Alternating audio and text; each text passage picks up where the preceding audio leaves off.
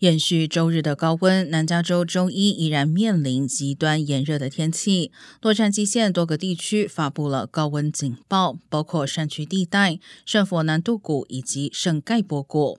预计最高温将达到一百零五华氏度。东洛杉矶、El Monte、Pasadena、Pomona、San Gabriel 等城市居民应提防中暑。另一方面，由于空气中的高湿度，周一南加各地都可看到积云，部分地区有百分之二十几率出现雷阵雨。沙漠地带周一最高温在一百零二华氏度左右，雷阵雨则可能在周二出现。